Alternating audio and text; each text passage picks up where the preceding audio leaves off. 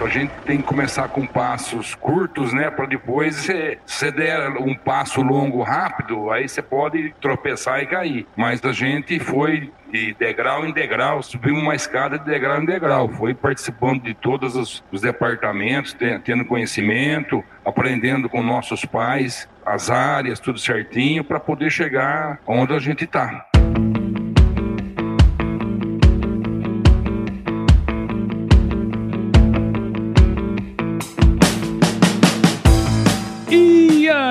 Pessoa! Seja muito bem-vindo, muito bem-vinda ao podcast Raízes do Agro, uma parceria entre o Agro Resenha e o Grupo Psim, que tem como objetivo perpetuar os valores das famílias no campo e o respeito pela terra também. E nesse episódio inaugural do podcast, nós vamos falar sobre como tudo isso aí começou, como que esse negócio virou o que é hoje, né? E para falar com a gente sobre isso, nada melhor do que conversar com quem tá ali dentro, né? Eu tô aqui com o João Pessim e o José Eduardo Pessim, ambos filhos de dois dos sócios fundadores aí do grupo. O João começou a trabalhar na empresa com 17 anos, né? Hoje em dia não, não poderia, né? Mas antigamente era possível. Passou por diversas áreas da empresa aí, como produção, administrativo, expedição, e assistência técnica também, onde que atua mais perto dos produtores. E atualmente é representante comercial de produtos da, da Piscina lá nas regiões de São Paulo e Minas. E o Eduardo começou a trabalhar na empresa com 14 anos, né? Não contente, um com 17, o outro começou com 14. Também passou por várias áreas aí da empresa, desde a produção até a direção executiva da empresa. Atualmente ele é sócio, membro do conselho de administração do grupo. Pessoal, João, Eduardo, muito obrigado por vocês estarem aqui com a gente. Sejam super bem-vindos aqui ao podcast podcast. Ok, obrigado. Para nós é um prazer imenso aqui. A gente vai tentar aqui passar o, o máximo de conhecimento dos nossos pais, dos nossos tios, né? Uhum. Que foi uma, uma luta árdua desde o começo, que não foi fácil. Na época as coisas não eram como são hoje, né? Verdade. Legal, muito bom. É. Vamos contar essa história aí. E Eduardo? Eu também agradeço, Paulo, a oportunidade e é, é o que o João falou aqui. Vamos tentar relembrar esses 60 anos, como tudo começou, onde a gente estava presente, onde a gente não estava, que a gente ouviu dos pais, uh, relembrar um pouco dessa história. Antes da gente entrar no tema, né, da história da empresa, tudo que a gente vai falar aqui hoje, eu queria que vocês contassem um pouquinho da história de vocês aí, né? Então, pode começar aí com o João. João, conta um pouquinho da sua história para nós. Eu, eu comecei lá em 76 na parte administrativa, né? Uhum. Eu estudava meio período e meio período eu trabalhava lá. Aí depois é, eu passei para a área de, de produção, trabalhei dentro da fábrica em vários setores. Aí passei para a área de transporte, depois eu fui para a parte de, de assistência, certo? Assistência técnica. Aí foi, o tempo foi passando, foi desenvolvendo, a gente foi lutando, foi adquirindo é, conhecimento, até eu entrar na parte comercial. Mas na época eu trabalhava dois dias de, de assistência e três dias na, na, na parte comercial. Uhum. E aí foi, foi andando até no que deu hoje. Graças a Deus ah, tá indo bem, mas foi uma luta, não foi, não foi fácil, não. Foi difícil, viu? É. Eu viajava com um caminhãozinho pequeno. Hoje, hoje os caminhões têm MUC, é um, é um conforto danado. Antigamente era tudo na mão, não é. tinha essa praticidade que tem hoje. E ainda o pessoal ainda dá uma reclamada ainda. Naquela época era tudo na mão e era pesada a coisa. Mas graças a Deus deu para sobreviver e estamos aqui. O Eduardo ainda vai contar um pouquinho da história dele aí, mas uma coisa que eu achei é, interessante, né, tanto da carreira de um como de outro, é essa questão de passar por várias áreas da empresa, né? Isso dá um, um conhecimento do, do negócio como um todo, que se você chegasse, ah, já, já chegasse num, num posto de liderança lá em cima e tal, não seria a mesma coisa, né? Eu não sei se eu, se, se eu tô certo ou se, se isso é uma, uma, um devaneio meu, mas eu pensei nisso, assim, de tudo que vocês comentaram aí, né? Não, mas tá certo. A gente tem que começar com passos curtos, né? Para depois, se você der um passo longo rápido, aí você pode tropeçar e cair. Uhum. Mas a gente foi de degrau em degrau, subimos uma escada de degrau em degrau. Foi participando de todos os, os departamentos, tendo conhecimento, uhum. aprendendo com nossos pais as áreas, tudo certinho, para poder chegar onde a gente está. Mas não foi moleza, não. Não é moleza, não, né? e Eduardo, conta um pouquinho aí. As nossas histórias, elas meio que, que se confundem. E de outros é, filhos, né, dos fundadores que gente chama de segunda geração, uhum. que entraram na empresa muito cedo. É, você se espantou aí com 14, com 17, mas é, essas são datas oficiais. Na prática, uhum. bem antes, com né? 10, 12 anos, a gente já estava lá. É, toda oportunidade que tinha estava lá. Era um momento de vida em que, para o filho trabalhar, era um orgulho e muitas vezes uma necessidade para o pai. Claro. É diferente da realidade que a gente vê hoje, que ninguém pode fazer nada e a coisa acaba saindo pior do que era antigamente. É. Então, eu comecei na empresa oficialmente com 14 anos, também passei por várias áreas da, da produção e gradativamente eu fui migrando para a parte de, da, da, engenharia de produto, desenvolvimento de produto, até chegar ao ponto de, de assumir a, a, a engenharia de produto. Nesse meio tempo, teve um, eu tive um um tempo de dois anos fora da empresa, que foi quando entrei na faculdade, mas logo retornei porque a gente tinha a possibilidade de estar tá trabalhando em meio período, de adequar horário, então foi, foi encaixando. E em 2011 eu assumi a diretoria executiva da, da empresa, segui à frente da empresa até 2019, onde a gente começou os processos de mudança que a gente pode falar mais em, em uma próxima oportunidade. Muito legal, né? A gente conhecer um pouquinho. E eu falo assim, fico espantado, porque na verdade, assim, é, é comum a gente entrevistar pessoas aqui e dizer, e, e, eles dizerem pra gente, especialmente quem é filho de produtor e tal, né? Que na verdade, desde moleque já tava no trator, já tava ajudando, né? E a gente brinca sempre que, pô, hoje não poderia fazer isso, mas é esse orgulho, né? Que a gente fala de poder ajudar a família, de poder estar tá ali junto, né? Dentro do processo. É, para quem é moleque, é uma coisa muito legal. Eu imagino que ter vivido isso para vocês deve, ser, deve ter sido muito legal. É, foi uma foi uma, uma experiência assim que a gente carrega até hoje, né? Uhum. Inclusive hoje eu tô com 62 anos, a minha carta de motorista é profissional. Se tiver que montar num caminhão lá e fazer alguma coisa, não vou falar não, entendeu? Uhum. Então a gente tem o tem esse conhecimento, a gente procura passar para, para os outros, né? Sim. Mas é na época a, a empresa era pequena, era tudo praticamente manual. Então não tinha aquela, aquela, aquela parte de tecnologia que tem hoje. É, Entendeu verdade. como é que é? E, e, assim, ó, são, são aprendizados que a gente vai adquirindo ao longo do, desse tempo, que não são só técnicos. Uhum. Eu tenho na minha memória muito claro um dia que eu estava meio que aproveitando para não fazer nada na fábrica e meu pai passou no meio de um monte de gente, só faltou me catar para a orelha e literalmente me chamou de lado. Aí eu falei, mas pai, tá todo mundo aí. É, mas você tem que dar o exemplo. Então, são aprendizados que você vai adquirindo ao longo do tempo, não só técnicos, mas de vida. Sem dúvida, sem dúvida. Que é essencial para qualquer profissional, né? Independentemente de onde e qual escalão ele for, né? Tem uma frase antiga que diz que os porcos engordam com os olhos do dono, né? Então a gente tem que puxar na frente para poder ter respeito. Você falar que tem que fazer o negócio e tal é uma coisa. Agora, você ir lá e fazer é outra, né? Que aqui a gente, a gente fala do exemplo que arrasta, né? Se você tá fazendo, pô, se o cara tá ali mexendo nisso, fazendo o máximo que ele pode, por que, que eu não vou fazer, né? Então é, é uma mensagem subliminar que fica muito, muito, assim, é, é, perceptível, né? Mas na, mas na brincadeira, acho que é mais fácil eu pegar um caminhão e rodar mil quilômetros para fazer uma entrega do que tá falando com você aqui, viu? Pra te falar a verdade, viu? É lá, vocês falam super bem, tá louco.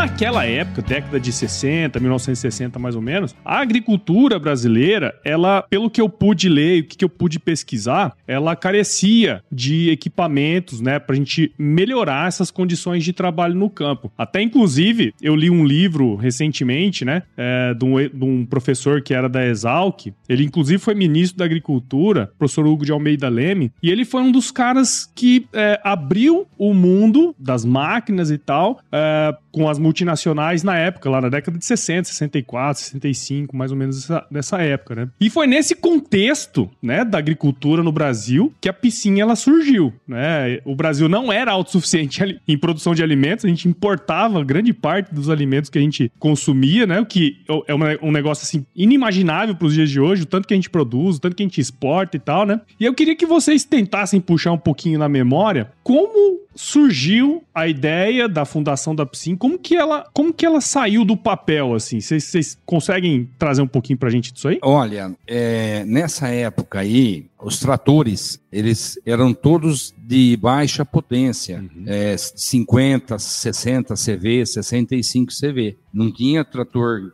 que nem tem hoje. Então, os implementos eram todos é, de, de potência pequena, uhum. certo? Aí teve o pai do Eduardo e um outro tio nosso que foi trabalhar na fábrica de tratores CBT, que na época tinha fábrica uhum. CBT, que é vizinho da nossa fábrica aqui, Entendi. certo? E os outros ficaram na fazenda trabalhando na, na roça. É, eu, eu acho, João, que é, é, é, interessante a gente contextualizar um pouco antes disso. É, a família dos pais eram 14 irmãos. Gente Era o seu Santo Piscin, que trabalhou muito em todos os sentidos, né? Deu para ver aí pelo número de filhos, que tinha sua fazendinha, seu, seu, sua área de terra lá e tinha suas necessidades, entre elas, sustentar os filhos. Uhum. Então, a, a Piscin, ela meio, nesse contexto de histórico que o João coloca aí, a Piscin meio que surge por uma necessidade de, olha, a terra não está sendo suficiente para gente, a família está uhum. muito grande, o que, que a gente vai fazer? No caso de sobrevivência aí.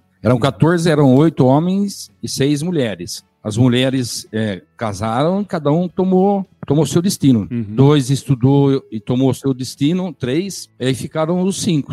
Uhum. Aí surgiu a, a ideia de, de, de, a necessidade de, de, de, falta de equipamento agrícola. Foi aí onde que a gente começou com equipamento de tração animal. Uhum. A fábrica era no, no barracão do lado, era uma tulha de café e onde era a fábrica do ar era um moinho, né? Moinho de, de fubá. De fubá, era um moinho de uhum.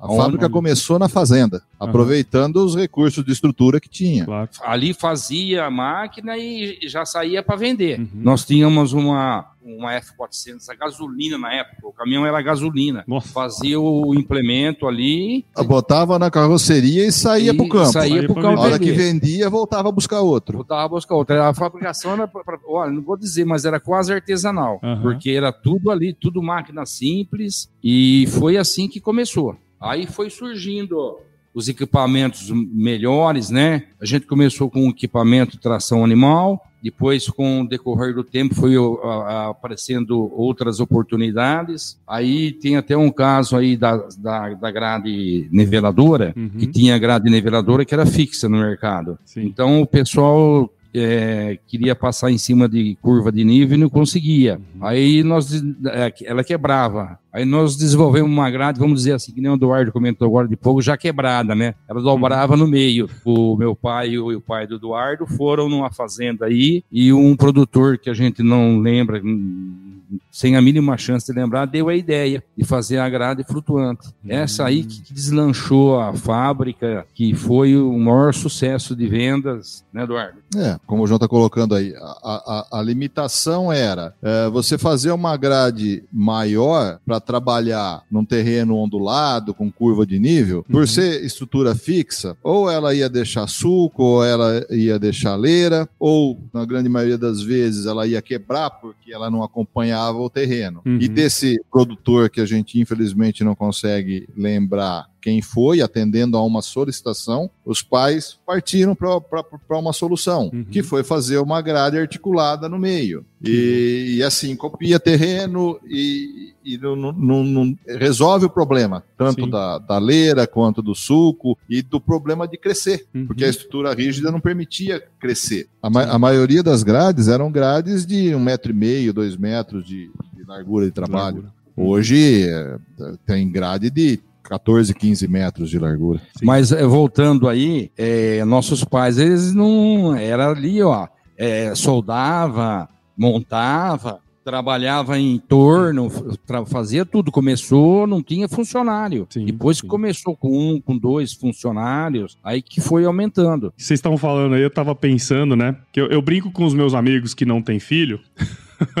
que o filho é o negócio que faz você mexer, né? É, é, é, o que faz a pessoa ir, né? Quer dizer, você tava com 14 filhos na época, tendo que fazer, dar, dar comida para todo esse povo, né? E se não fosse essa força motriz aí, provavelmente a Psim talvez não tivesse surgido na, naquela época, né? E tem um outro ponto também que eu acho muito interessante dentro desse processo, é que assim, vocês falaram que eles pegavam, montavam, saíam vender, né? Quer dizer, provavelmente era ali no entorno da região ali onde, onde fabricava, né? E olha só a importância disso, que muitas vezes a gente não, uh, as empresas em geral, as startups, né? Muitas vezes a gente não uh, olha para esse ponto, né? Estar lá junto com o produtor, ouvir uma reclamação e a partir disso criar um negócio que revolucionou, né? A maneira como você fazia aqui, que foi o caso da grade niveladora, né? É super importante a gente estar tá no campo para ouvir essas demandas, né, gente? É, a maioria dos implementos nossos foi é, praticamente criação nossa mesmo, uhum. porque nossos pais acompanhavam no campo e sempre escutavam o produtor fazer melhorias e fazer acontecer, entendeu? Uhum. E, que, e, como você disse, é na região, porque aqui a piscina é a região de São Carlos. Uhum. E a gente começou aqui na região de Ribeirão Preto, Orlândia, Guaíra, Ituverava, que é tudo perto aqui. Então a gente começou com foco aqui. Aí foi se expandindo. É, e,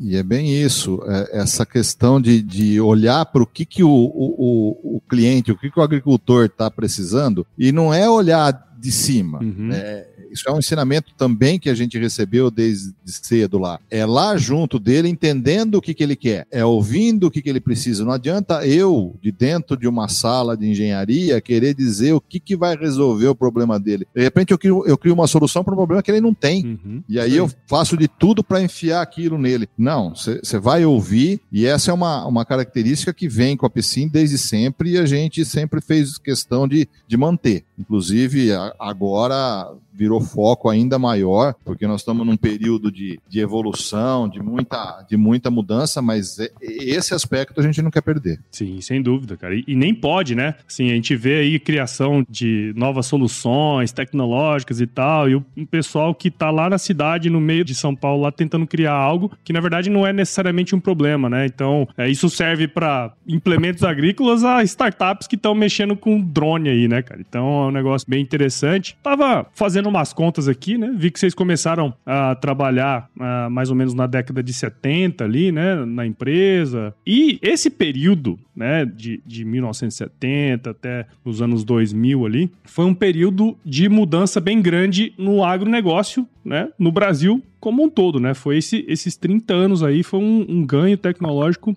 é, violento, né? E, e, foi um período de muita mudança. E vocês dois viveram esse momento particular enquanto vocês estavam trabalhando na piscina. Né? Coincidentemente, também esse foi o período de desenvolvimento de várias soluções voltadas para o preparo de solo, um pouco nesse contexto que vocês comentaram aí, né? De estar tá sempre desenvolvendo uma coisa nova, ouvindo e desenvolvendo, né? Teria como falar para a gente um pouquinho como que foi o crescimento da empresa nessa época e o que foi feito para melhorar cada vez mais a agricultura naquela época, assim, nesse período de 70 até os anos 2000, mais ou menos? Vamos começar a falar a partir da, da grade niveladora, uhum. que nós estávamos conversando antes, a gente entende como o grande marco da evolução e do crescimento da PSIM. Foi uma abertura de mercado que se, se demonstrou extremamente amplo, grande, com o qual os pais nunca tinham se deparado. Uhum. Inclusive, hoje a gente conversando, pensando, é, a gente entende que lá atrás, nesse momento, eles perderam o time, uhum. porque existia uma visão de eu preciso sustentar a família e o que eu tenho já é suficiente para sustentar a família. Essa era a visão dos pais. Uhum. Uh, então, num, num momento em que a gente tinha um produto que era reconhecido como e ainda hoje como o melhor do mercado nesse aspecto, nesse segmento específico, eles não souberam agarrar a oportunidade e deslanchar e crescer. Eu brinco que era uma situação que tudo que a gente conseguisse botar em cima do caminhão, a gente vendia. Não dava tempo de pôr em cima do caminhão, já podia sair, sair para entrega. Uhum. Era assim. E aí, na sequência da grade niveladora, foram vindo outros equipamentos. Aí eh, a gente passou para as grades aradoras, grades de maior porte, é, com o advento de tratores maiores e, e, né? e, da demanda cada vez mais crescente, é, as grades niveladoras foram crescendo. Quando, elas come... Quando nós começamos a fazer as grades niveladoras flutuantes,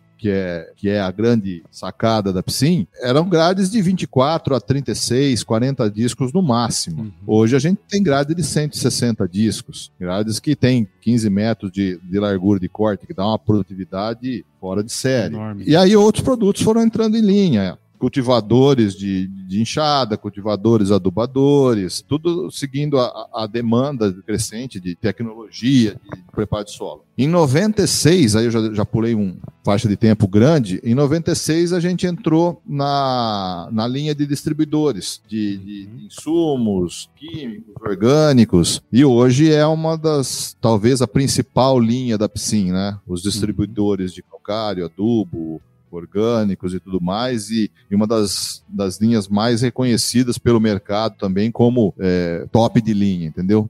Mas é, complementando o que o Eduardo falou, as grades niveladoras flutuantes foi um sucesso tão grande que vendeu tanto que nós começamos a ter problema com concorrência. Uhum. Nós tínhamos dois fabricantes fortes é, que entraram e começaram a, a, copiar o nosso produto e começaram a fabricar e vender com um preço mais em conta. Isso nos obrigou a partir para outros tipos de implemento, como o Eduardo acabou de citar. Entramos na parte de, de algodão, na parte de citricultura, a gente vendia muito bem máquinas para para a citricultura e, e, a necessidade foi fazendo a gente se mover para acompanhar o mercado, entendeu? Uhum. E aí a concorrência correndo atrás. A gente passou, passou sufoco. Não foi, não foi fácil, não. É, isso que o João falou, eu, eu, eu tinha me esquecido, acabei não falando, mas mais uma vez a necessidade empurrando a gente para frente. É isso aí. Porque é, você é do tamanho de um grão de feijão lutando contra os gigantes. Aí vem o, vem o gigante, copia teu produto e Bom, isso, isso é história. E aí você tem que se mexer. Né? Sim, então, sim. se mexer faz a gente andar para frente. É. E aí a gente ia, na, que nem você disse, a gente via nas propriedades para ver o que tinha, o que não tinha, melhorias, e está precisando disso, está precisando daquilo, e, e vai desenvolvendo e vai melhorando, e foi embora. Vocês viveram esse período, né? Esse, todo, todo esse embrólio, né? Ah, de concorrentes e tal. Mas eu, se eu não tiver enganado, até o Marco comentou comigo que vocês não fizeram o, a patente, né? Na época da, da grade niveladora, né? Mas teve esse problema, assim, da, da patente? Como é que foi esse é, negócio? Na, na, na realidade, é, logo de início não foi patenteada a, a grade. É, depois, eu acho que eu vou falar para você que de quase uns 10 anos de produção, aí foi requerido a patente, nós conseguimos a patente no Brasil, é, inclusive nós tivemos uma, uma ação de, de patente com, com, com, a concorrência, que conseguiu aí achar alguma coisa semelhante nos Estados Unidos, anterior à nossa patente, e conseguiram quebrar a nossa ah. patente no mercado nacional.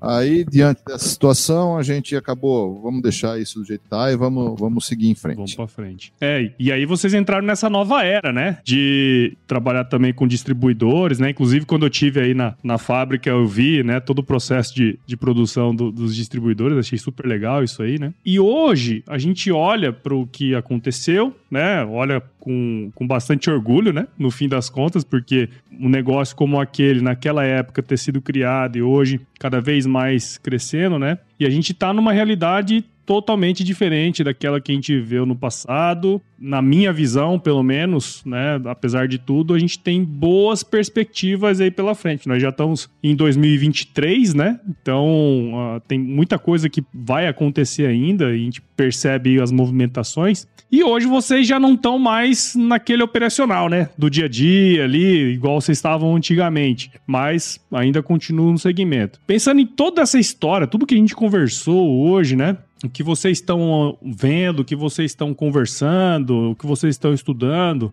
qual que é a visão que vocês têm é, do futuro da agricultura? Como a gente pode reinventar, né? Se, não sei se essa é a palavra, mas um segmento tão tradicional assim como é o nosso. O que, que vocês têm é, visto? Qual que é a visão de vocês nesse processo? Hoje, os nossos distribuidores de fertilizantes químicos e orgânicos, ele, eu falo com maior tranquilidade. Hoje ele é um dos melhores que tem no mercado, uhum. tanto que a gente não dá conta de produzir. Hoje o produtor ele quer aumentar a produção com menos implementos, com um implemento de mais qualidade. Uhum. Então você tem que acompanhar e seguir e modernizando e criando alternativas para poder resolver o problema dele. Eu por mim, falando por mim, eu acho que o agronegócio não tem como não, não dar certo. É cada vez melhorar mais, cada vez mais. Aí você tem que acompanhar a tecnologia, não, não, não podemos ficar para trás. Legal.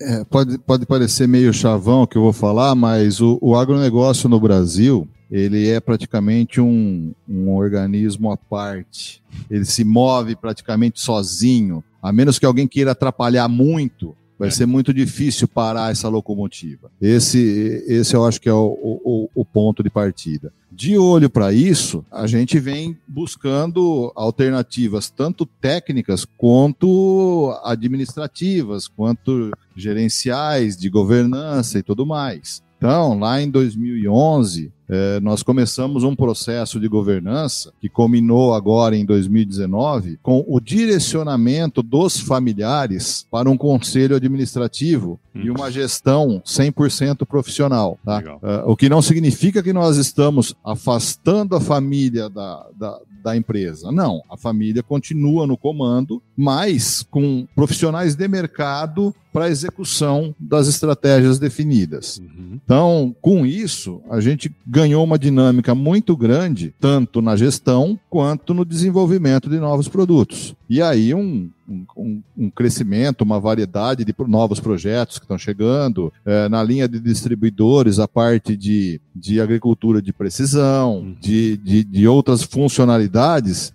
não seria necessário a gente falar aqui, que só acrescentam em termos de produtividade e rentabilidade. E, e, é isso que o João falou. O agricultor hoje, mais do que nunca, ele precisa produzir mais uh, numa área menor para poder gerar o seu resultado. E o, o, foco hoje da Piscin, e eu entendo que da agricultura como, como um todo, é isso: é fazer mais em menos espaço, com menos custo. Eduardo, aqui lembrando aqui, a grade menor que a gente fazia flutante era 24 discos, né? Uhum. Isso aí há 60 anos atrás. A mesma grade hoje, ela tem 160 discos. 160. Para você, como é que a coisa foi evoluindo e foi aumentando e foi crescendo. Sim. Nós temos Quase equipamento disco, aqui para é, descompactador de solo que exige trator de 550 CV. Uhum. Antigamente era o maior que tinha era 55, 60.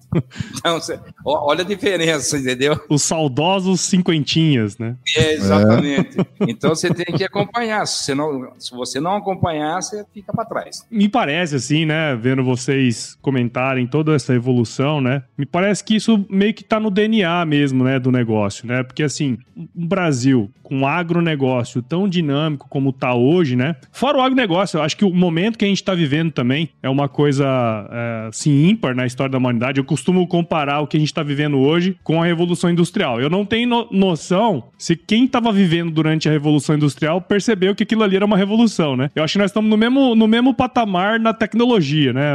Na informação e tudo mais, né? A gente está vivendo esse, essa revolução, quem sabe daqui uns 50, 60 anos, 100 anos, a gente vai falar, pô, os caras viveram lá na Revolução da Informação, uma coisa assim, né? E essas coisas são muito rápidas, né? E, e você precisa acompanhar isso, porque é, o segmento que a gente está hoje é um segmento extremamente tradicional, né? A gente sempre traz os valores da família, esse respeito pela terra, né? Que é um pouco do que a gente estava conver conversando assim. Pô, a gente precisa manter o legado da família, né? Quer dizer, precisamos produzir mais por hectare, ter uma maior produtividade, ao mesmo tempo que a gente precisa produzir para outras pessoas também comerem, né? E, e, respeitar a terra de uma maneira geral, ponto de vista de sustentabilidade também, né? Então é, é bem legal ver essa evolução e eu acho que tem muito espaço ainda para crescer, sempre com o mesmo objetivo, né? Melhorar a produtividade no campo, enfim, todas essas questões, né? Tem, tem para você ter uma ideia, hoje tem tratores que não precisam nem de operador. É. E tem colheitadeiras aí, tem é, vários equipamentos aí que o operador ele só fica sentado só olhando os equipamentos eletrônicos fazer a operação, vai mudando alguma coisinha praticamente o cara ele vai ele vai trabalhar, ele pode ir de bermuda branca e de chinelinho, ele entra dentro com uma gabine com ar condicionado num conforto danado. E antigamente era comendo poeira e sol na cabeça, e entendeu? Então é, é. isso aí que está acontecendo. É eu, eu, não gosto muito de falar de, de, política, de coisa, mas o que segura o nosso PIB aqui é o agronegócio. Não é. tem como, não, não tem como não dar certo, não tem como ter alguma coisa que dê errado. Isso é aí a tendência é cada vez isso aí crescer mais e deslanchar mais. Não tem como segurar. Verdade. A gente fornece comida para países aí que. É, praticamente para meio mundo a gente fornece. É. Para não ficar levantando números, a gente fornece comida para meio mundo.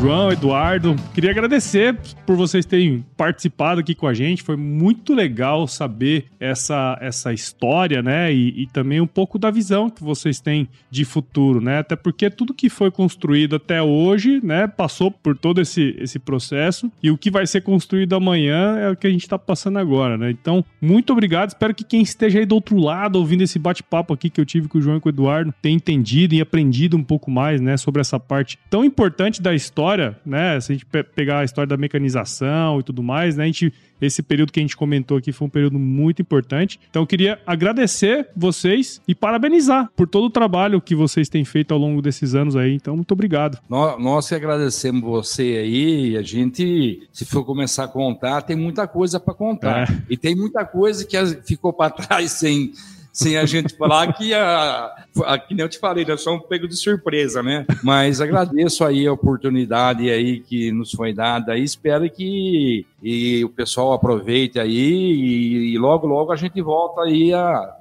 fazer outro trabalho desse. Sem dúvida. É isso aí, Paulo, eu também agradeço, é, principalmente a oportunidade de, de falar mais do que sobre a, a, a história técnica de uma empresa, falar sobre a, a história de vida de uma família. É isso aí. Porque nós temos, nós falamos aqui hoje sobre a história de vida de uma família. Uma família que lutou muito, batalhou muito para chegar onde chegou, em, em um momento lá atrás é, perdeu um time, e que hoje está é, tá se mexendo das formas mais técnicas possíveis para não perder o time, para estar tá sempre seguindo em frente e, e puxando, para que os outros venham atrás. Bom demais. Bom demais. Nossa, e, e para quem quiser aí, não sei se vocês têm redes sociais ou qualquer coisa nesse sentido, para quem quiser seguir o trabalho de vocês, é onde a gente pode encontrar? A Piscin tem todas as redes sociais, Instagram, o Facebook, é, o site da empresa. É uhum. É só procurar no, no, Google, dar um Google lá que, que acha a piscina. Tá a gente está à disposição aí. agradecemos você aí, Paulo, pela, pela oportunidade aí. Um abraço aí para vocês aí, para quem está nos ouvindo aí.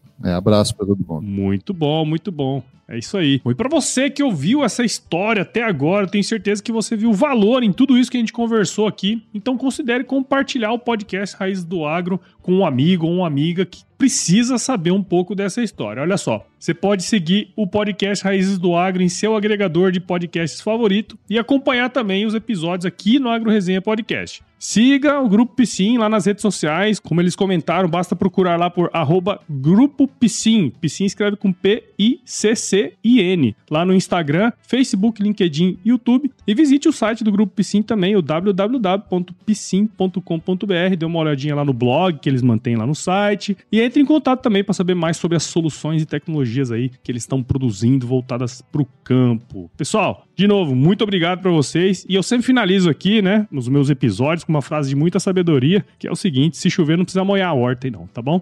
Fique com Deus. Tá certo. Tá certo. É isso aí. Um abraço, Paulo. Abraço.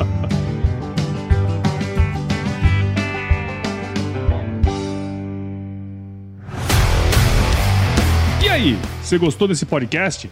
Se gostou, considere compartilhar esse episódio com alguma pessoa que irá se beneficiar desse conteúdo e nos ajude a alcançar ainda mais pessoas. O roteiro e apresentação desse episódio foi do Paulo Ozaki, a produção do Agro Resenha e a edição do Senhor A.